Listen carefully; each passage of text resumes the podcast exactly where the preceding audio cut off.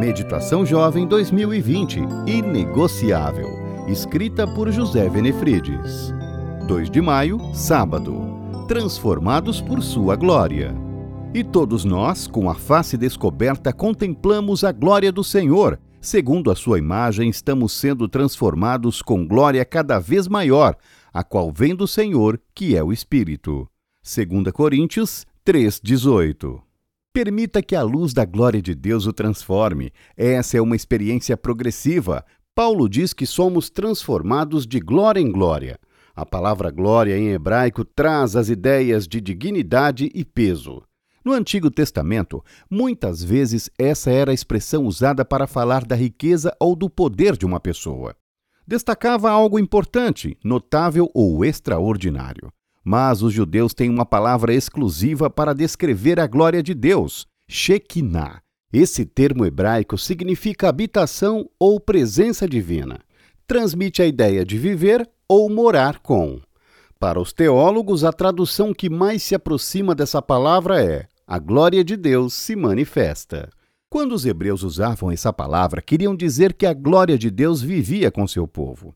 Deus manifestou sua glória inúmeras vezes, na sarça ardente, na peregrinação pelo deserto, na coluna de nuvem, no Monte Sinai, quando desceu para falar com Moisés e dar suas leis, na inauguração do tabernáculo, que é o ponto alto do livro de Êxodo, na Shekinah, sob o propiciatório da arca, que era a presença visível de Deus.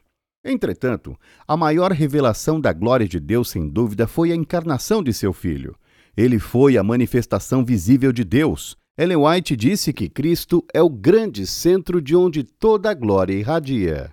O apóstolo João testemunhou sobre Jesus: Vimos a sua glória. Mas a glória do Messias ficou velada em forma humana, porque ninguém pode ver a Deus e continuar a viver. A glória que se manifestou em Jesus também se manifesta na Igreja. Em Efésios diz que a Ele seja a glória na Igreja e em Cristo Jesus. A igreja existe para refletir a glória de Deus. O grande desafio que temos hoje é aprender a viver refletindo a glória de Deus. Nenhuma outra coisa produz uma vida tão rica e abençoada.